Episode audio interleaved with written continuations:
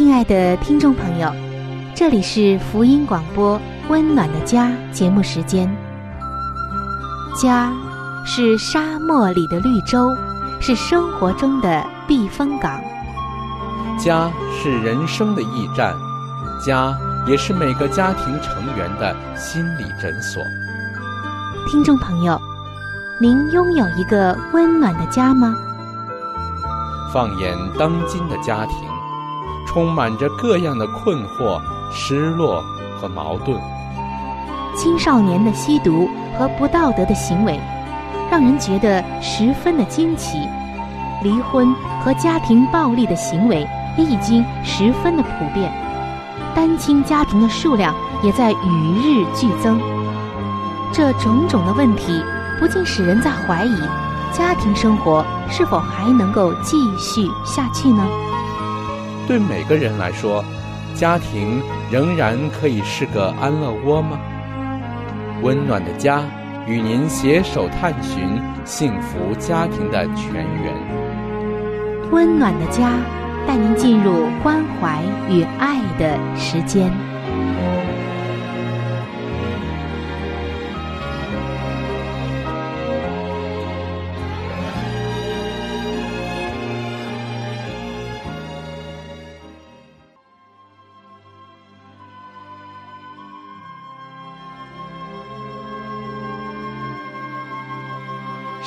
眼中全然美丽的女人，是蒙福的女人，是幸福深处的女人。全然美丽的女人，把爱的港湾装点的温暖阳光、简约纯全，令人留恋。冬不冷，夏不热，春意盎然，秋果累累。丈夫停靠，孩子们称她有福。有赞美说，才德的女子很多，唯独你超过一切。让我们一起来寻找上帝在建造生命美丽方面对你的旨意。欢迎进入全然美丽的女性新生命。系列的分享。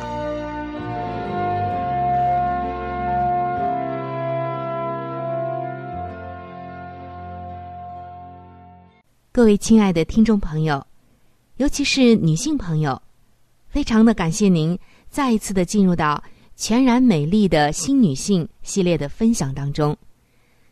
在近两期的节目中，我们一直在分享着真言书三十一章的十二节。这里说到了一位特别贤德的女性，也是一位很美丽的女性。说到她有一个特点，就是她一生使丈夫有益无损。从这句话当中，我们就可以看得出来，这位女性之所以是上帝眼中美丽的女子，不是因为她的外貌，而是因为她由内往外发出的那种。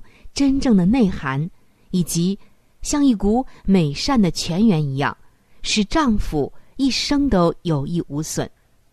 可以说，她活出了上帝赋予女性的这个使命。各位姐妹们，本期节目我们就要一起来探讨一下：你该如何履行使丈夫重新得力这一个终生的使命呢？在这一方面。你如何才能成为一个真正美丽的女子呢？既然上帝要我们成为一股美善的泉源，那么我们首先要提防的，就是美善的敌人。在刚才我们分享的真言书的三十一章十二节，这里说这位女子，她一生都使她的丈夫有益无损。那我们要注意了，在这一节当中，同时出现了两个字，就是“益”和“损”。益是益处的益，损是损失的损。这两者形成了强烈的对比，一种是美好，另一种却是可怕。显然，妻子可以使丈夫受损失，不然，上帝就不会提及了。而在圣经里面也列举了很多很多不能成为丈夫美善全员的妇人的例子。这些女子都有谁呢？我们看一看。首先就是夏娃。夏娃被造原本是为了做亚当的贤内助，这是上帝的本意。但是他却邀请亚当一同犯罪。还有就是所罗门的妻子以及嫔妃，令所罗门远离了上帝。还有耶西别怂恿自己的丈夫亚哈行最可憎恶的事，信从偶像。约伯的妻子叫约伯弃掉上帝，以及说：“你死了吧。”还有利百加，在要立雅各为长子的事上。故意的欺骗她的丈夫以撒。再有就是米甲轻视她的丈夫大卫，最终她的结局很悲惨。那么，亲爱的姐妹们，我们想一想，导致婚姻混乱不堪的关键因素是什么呢？首先就是爱攀比，它会使我们走上一条黑暗之路。我们最容易跟其他人比丈夫、比生活、比婚姻、比财政状况。你想想，是不是这样呢？不仅如此，要比较的简直没完没了。最终，注定以失望而告终的攀比，以及妄想、梦想、幻想，容易使我们在跟随上帝的路上迷了心窍的。所以，今天我们应当专注的是上帝对我们生命的计划，以及对我们丈夫的计划，而不是攀比。所以在今天，让我们为我们的丈夫以及上帝所安排的道路而感谢上帝。你一定要立志解决爱攀比的毛病。圣经让我们不要比较。同时，要多多的称赞丈夫，感谢他为你的所有而付出的一切。上帝在今天要我们明白的一点就是：如果让不满生根以及滋长，也是另一个助长邪恶的原因。容忍不满的存在，哪怕他刚刚开始萌芽，也一定会引起问题的。不论是对丈夫还是对周围的环境，不满最终是会伤害到其他人的，特别是与我们最亲密的丈夫以及孩子。所以，让我们把注意力转到上帝的身上，为我们生命中的大小事情感谢他，存着感恩的心仰望上帝。而不是专注于我们的丈夫或者现状，这是抑制不满滋生的根本。所以今天尝试一下，姐妹们试试吧，你会发现你不能同时又感恩又不满的。当你感恩的时候，就不会有不满了。所以上帝告诉我们要凡事谢恩。还有一点，就是我们要特别的小心灵性的下滑。婚姻的问题其实是灵性出问题的表现。借着上帝的话语、祷告以及行在他的恩典中，与他保持亲切的关系，让圣灵充满内心，叫这一切成为我们所盼望的美善的泉源。另外，我们也可以在这一方面做一个专门的祷告。这样的祷告和祈求，是让我们亲爱的丈夫在生活中充满美善的重要桥梁。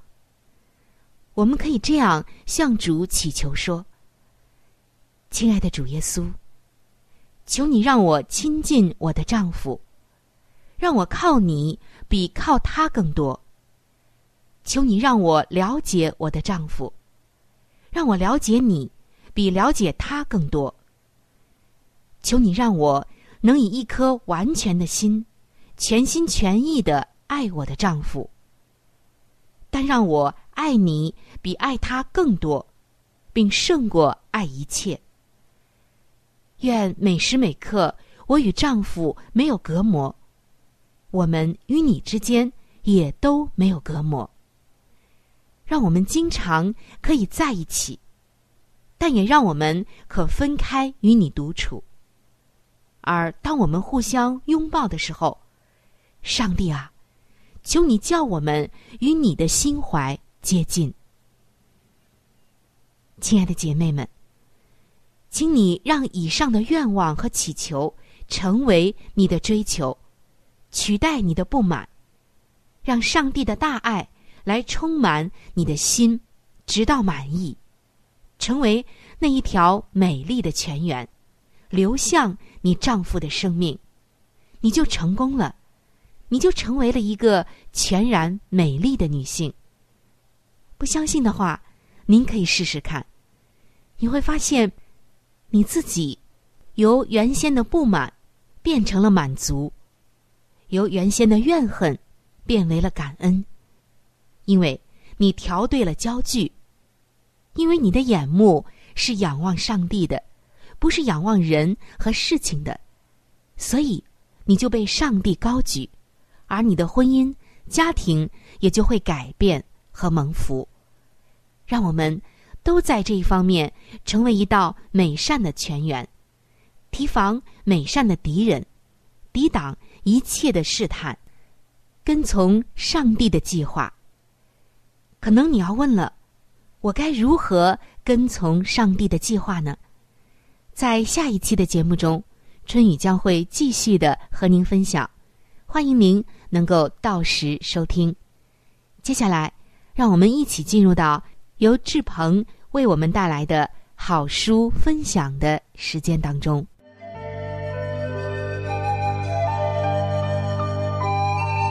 好书分享时间。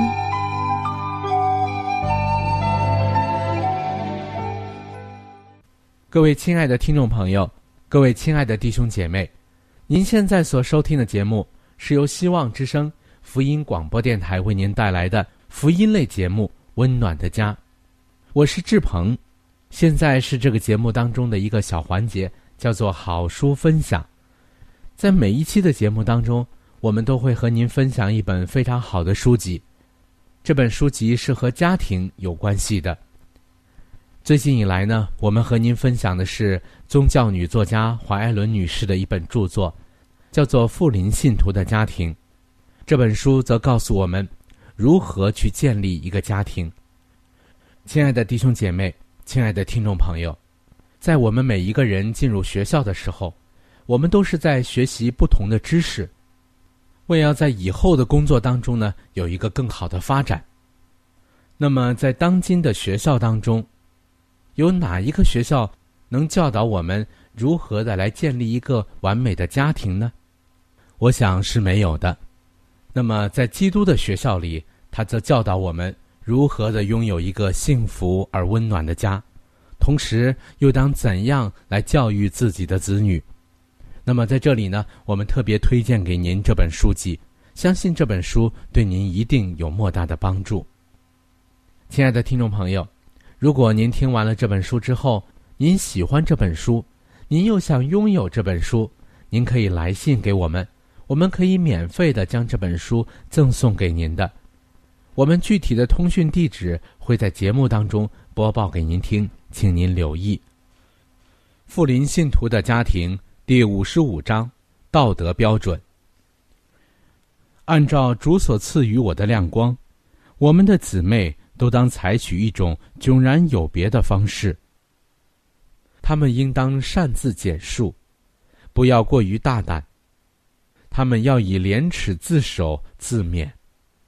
弟兄姊妹在一起的时候，彼此太耽于欢恕，而自命敬虔的妇女，也都纵情、戏谑、嘲弄与嬉笑。这样做不合乎体统，且使上帝的灵担忧。如此的表现，便显出根本缺乏真基督徒的高雅端庄。这些举动自不能使心灵在上帝里面得以坚强，反而招来了极大的黑暗。他们驱逐了纯洁而高雅的天庭的使者，使那些习于此类错行的人。堕落到低劣的水平之下，妇女们常常做了试探者，他们借着种种托辞，以引起已婚或未婚男子的注意，并继续引诱他们，以致他们干犯了上帝的律法，破坏了有为的人生，而使灵命陷于危境。假如妇女们能提高自己的人生，做与基督同工的人，那么他们影响中所含的危险性必大为减少。但因他们现今毫不关心家庭的责任，也不顾上帝对于他们所有的要求，因此他们的那种导往错误方向的影响力，往往是极其强烈的，而且他们的能力既羸弱不振。他们的工作也不带有神圣的印记。这么多轻浮的少女和大胆而越轨的妇人，都有一套转献媚以夺人注意的本领。他们置身于青年男子之间，博取殷勤，招惹已婚或未婚的男子与他们调情。而除非你的脸面上业已朝向基督，坚如铁石。你必陷入撒旦的网罗之中。我以基督使者的身份奉劝你们，自称相信现代真理的人，要立即愤惧任何涉及不洁的事物，弃绝一切口吐不洁的暗示之人，切莫与之交往。对于这些污秽身心的罪行，要深恶痛绝。即使只在言谈之间，一任心意驰骋于这方面的人，也当远避他们，因为心里所充满的，口里就说出来。你不可容污秽不洁的暧昧之念存留片刻，因为如此行也足以玷污心灵，犹如浊水玷污了所经流的水道一样。一个妇女若容许别人在她面前口出污秽之言，或做不洁之暗示，便是违反了上帝为她所订立的标准。凡容许不正当的亲昵或不清洁的暗示，加注己身的妇女，必不能保全她神圣的妇德，为纯洁的神圣氛围所环护。我们的姊妹们。应当培养真正的柔顺，他们不可鲁莽，不可多言而大胆，乃要端庄谦逊，慎言谨行。他们应当注重礼仪，要和蔼、温良、慈怜、宽恕，而且谦卑，才与自己的身份相称，也能得蒙上帝的喜悦。他们若常存如此的心。就必不致被会内会外的男士们过分的谄媚所累了。众人都必觉得，在这般敬畏上帝之妇女的四周，有一种纯洁的神圣氛围所环绕着，使他们免受任何不正当的狭逆行为所侵扰。有一般自命敬虔的妇女，竟带有轻率粗野的放肆态度。因而导致了罪恶与邪行。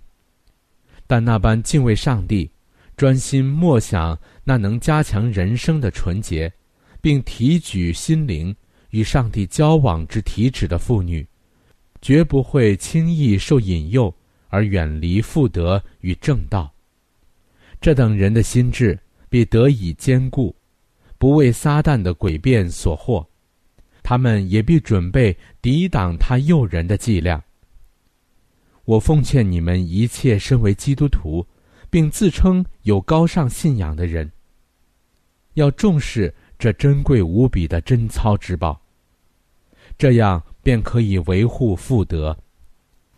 好了，亲爱的听众朋友，亲爱的弟兄姐妹，好书分享这个环节呢，我们今天就和您暂时的分享到这里。那如果您对这本书籍非常的感兴趣，希望得到这本书籍的话呢，请您来信告诉我们，我们会免费的将这本书送到您的手中的。来信请寄香港九龙中央邮政局信箱七一零三零号，你写“春雨收”就可以了。如果你给我们发电子邮件也是可以的，这样更快捷一些。我们的电邮地址是 c h u。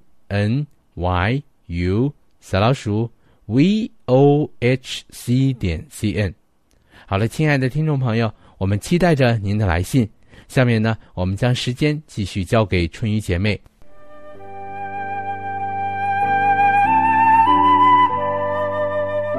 贴心小管家，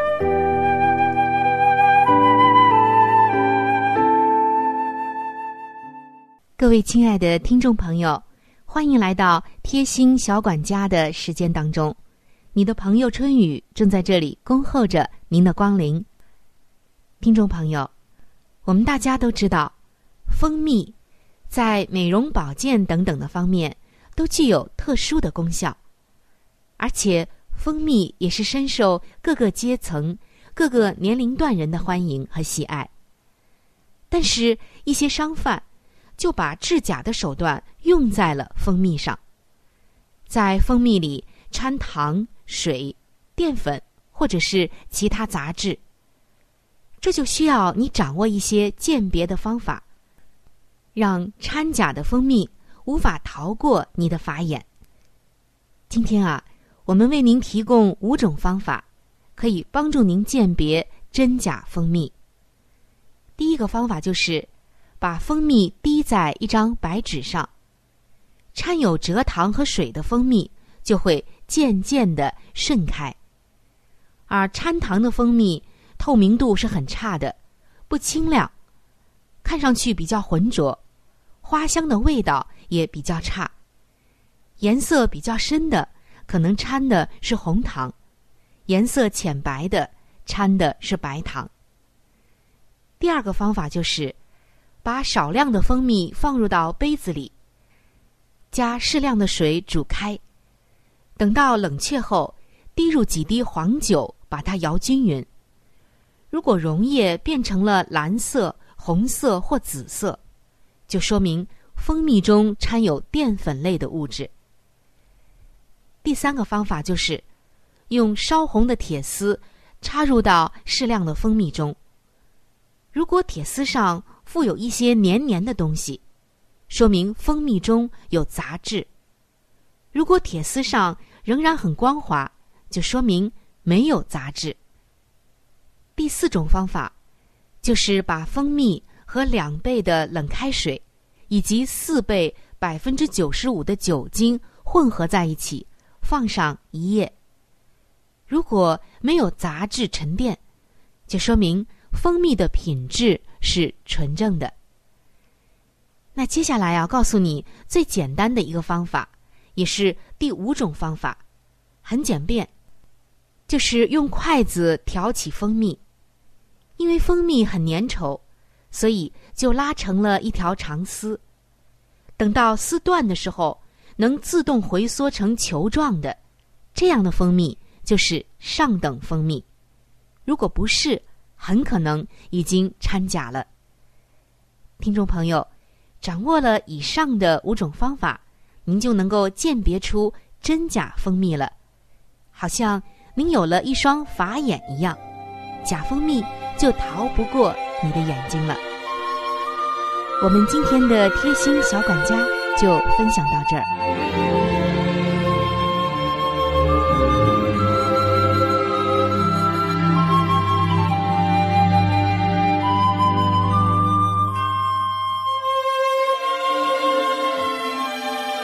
各位亲爱的听众朋友，今天的话题就和您分享到这里。如果您对于家庭或者是有关于家庭的话题，有什么样的问题、想法与建议，或者是美好的经验与见证，春雨在这里可是非常非常的欢迎您能够写信给我。如果您在家庭方面，或者是婚姻方面、情感方面遇到一些问题，遇到一些难处。那我们也是非常的希望能够成为您最最知心的朋友。你可以来信告诉我你心中的问题、困惑与烦恼，我们会尽我们最大的能力帮助到您。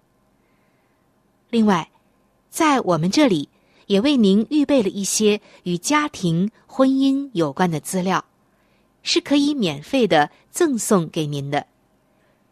如果您有需要，那么欢迎您和我联系。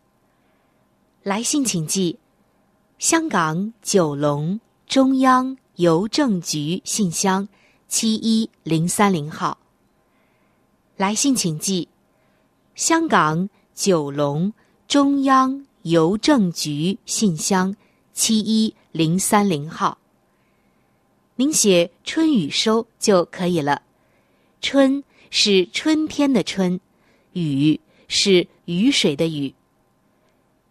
如果您是用电子邮件的话，请记我的电子邮箱。我的电子邮箱是 c h u n y u，就是春雨的汉语拼音。接下来是小老鼠 v o。h c 点 c n，我的电子邮箱是 c h u n y u，就是春雨的汉语拼音。接下来是小老鼠 v o h c 点 c n。如果您有话想和志鹏说。也可以通过我转交给志鹏。我们期待着您的来信。在这里要特别说明一点的就是，如果您的条件许可的话，欢迎您能够上网来收听我们的节目，以便于取得最佳的收听效果。我们的网址是三 w 点 v o h。c 点 c n，我们的网址是三 w 点 v o h c 点 c n。本期的节目到这里就要说再见了，下期节目我们再会。愿上帝赐给您一个温暖的家。